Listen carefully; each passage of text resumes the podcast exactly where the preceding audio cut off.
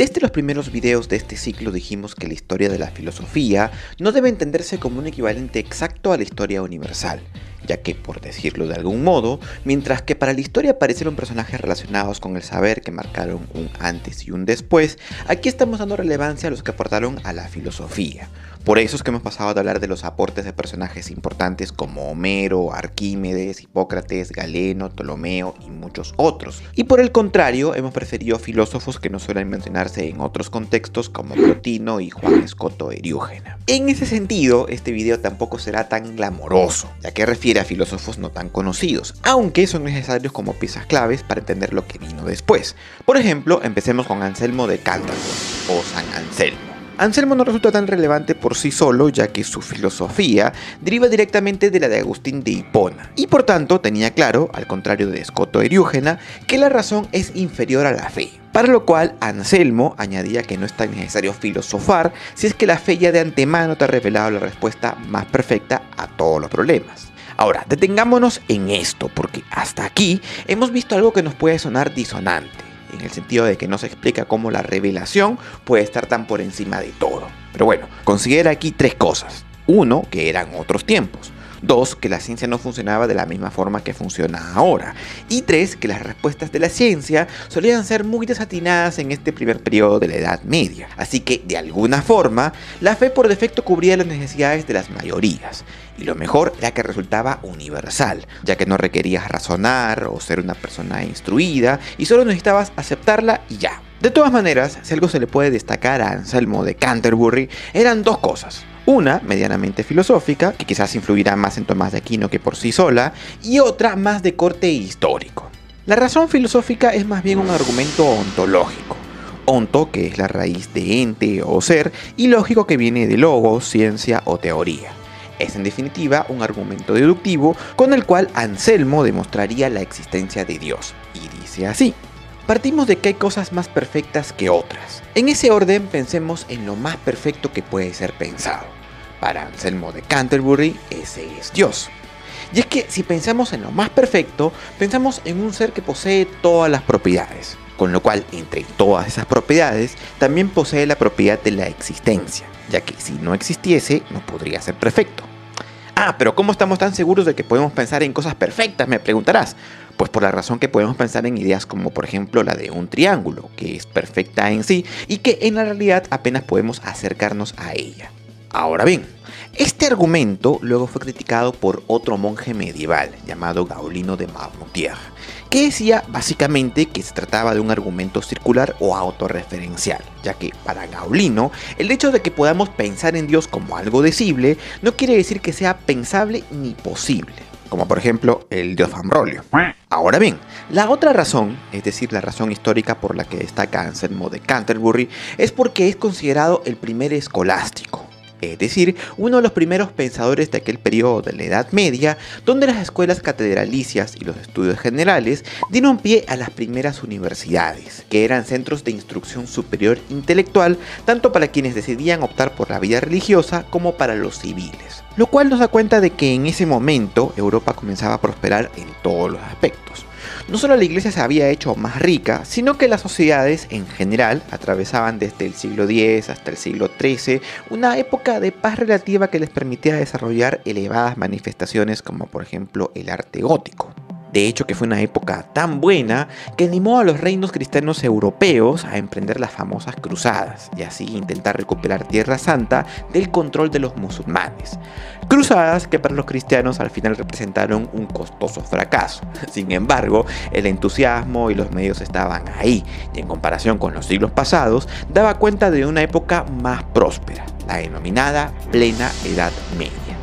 En fin, la filosofía escolástica se ocupó principalmente de dos cuestiones el conflicto entre la fe y la razón, que lo hemos estado viendo hasta ahora, y el problema de los universales, que enfrentó básicamente dos posturas distintas, los realistas y los nominalistas. Los realistas eran los que decían que los universales eran reales, los nominalistas eran los que decían que los universales solo eran una construcción verbal.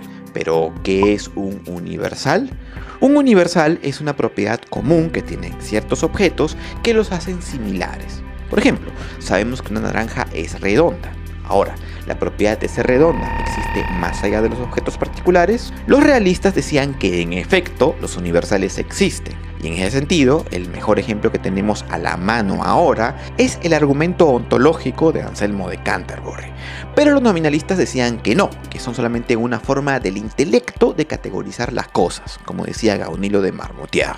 Para explicar mejor esto, ya he dedicado hace un par de años un video sobre este tema que puedes ver en el menú desplegable o en la descripción de este video. Es bastante ameno y creo que es fácil de comprender y además sería bueno que lo tengas presente porque todo lo que vendrá en el siguiente video tendrá que ver con eso. Pero bueno, en este periodo, que corresponde a la parte central de la Edad Media, los siglos 10, 11, 12 y 13, aparecen o se hacen conocidos en Occidente los filósofos árabes, quienes les debían sus conocimientos a sus ancestros asirios, que eran conocedores de la filosofía de Aristóteles, la cual reintrodujeron en Europa del Oeste. Obra que si bien no era desconocida en Occidente, lo único que se conservaba de ella ahí eran apenas algunos diálogos menores. En cambio, los árabes tenían textos completos, traducidos y ampliamente comentados. ¿Es importante esto? Pues sí, es muy importante, porque gracias a los filósofos árabes, principalmente a Avicena y Averroes, Occidente poco a poco dejó de lado el platonismo para introducirse en el aristotelismo. Avicena, o más propiamente Ibn vivió entre los años 980 y 1037. Fue filósofo, teólogo y uno de los médicos más famosos del mundo islámico y de toda la Edad Media, aunque sus obras recién se tradujeron al latín en el siglo XII.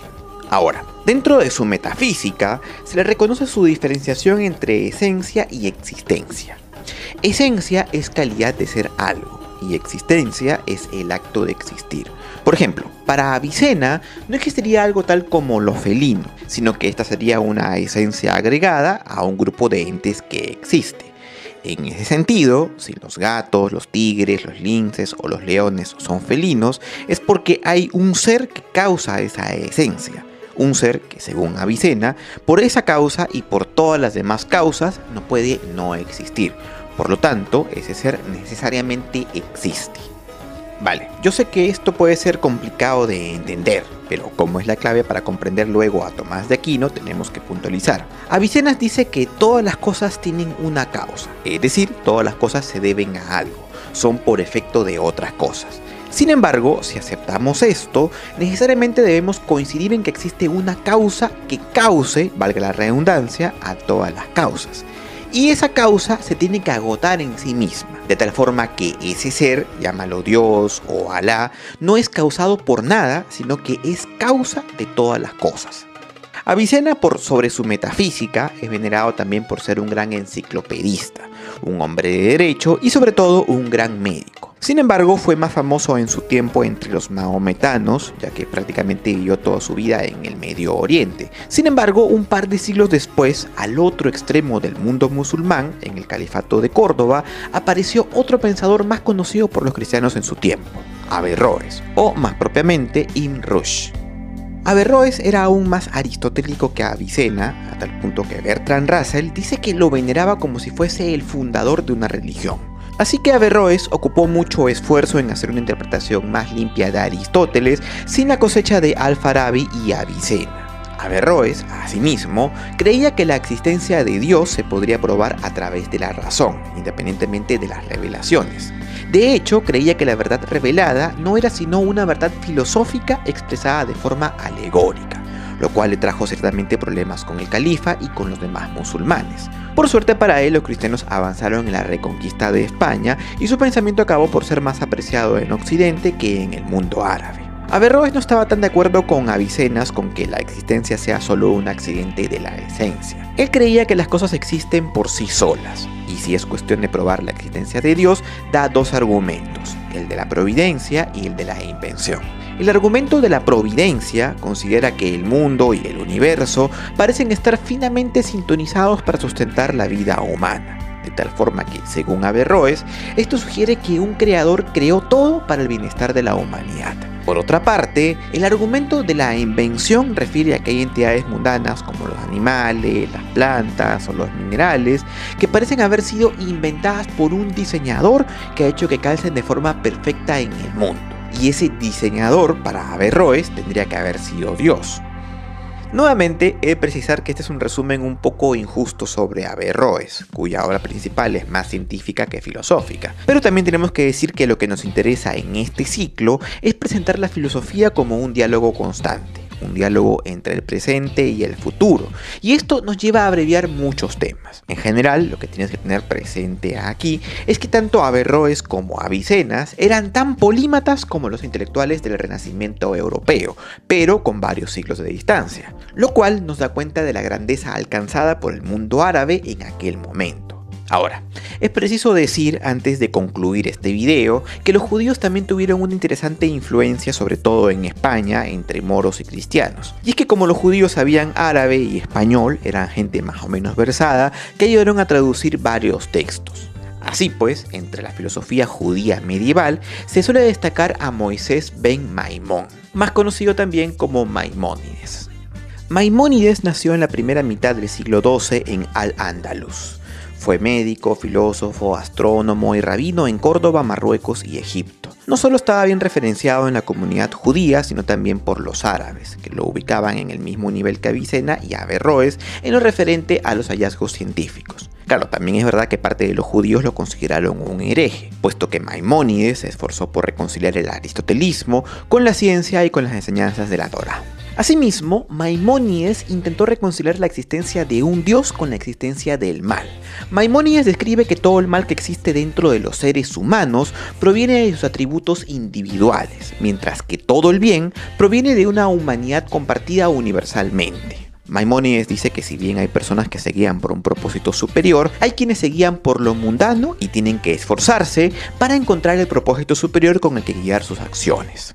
Para justificar la esencia del mal, asumiendo que Dios es omnipotente y omnibenevolente, Maimónides postula que quien creó algo haciendo que su opuesto no existiera, no es lo mismo que crear algo que existe, razón por la cual para él el mal es simplemente la ausencia del bien. Dios no creó el mal, sino que creó el bien, y el mal existe donde el bien está ausente. Por lo tanto, todo el bien es invención divina y el mal no lo es y es secundario. Así que jaque mate ateos, ¿o no? La filosofía en la Edad Media puede resultar muy predecible, pero también puede animar mucho a los creyentes, aunque desde luego, eso sí lo advierto desde ahora, acabará mal. Si este video te gustó y aún no lo has hecho, te invito a suscribirte a mi canal y a pinchar la campanita para estar siempre atento a todas las notificaciones. Quiero agradecer a los Patreon del mes quienes han apoyado a que pueda seguir haciendo videos como este. También por supuesto quiero mandar un agradecimiento a los miembros del canal. De momento se despide de ti tu amigo Josué y espero verte en una muy próxima oportunidad. Aspera a Astra.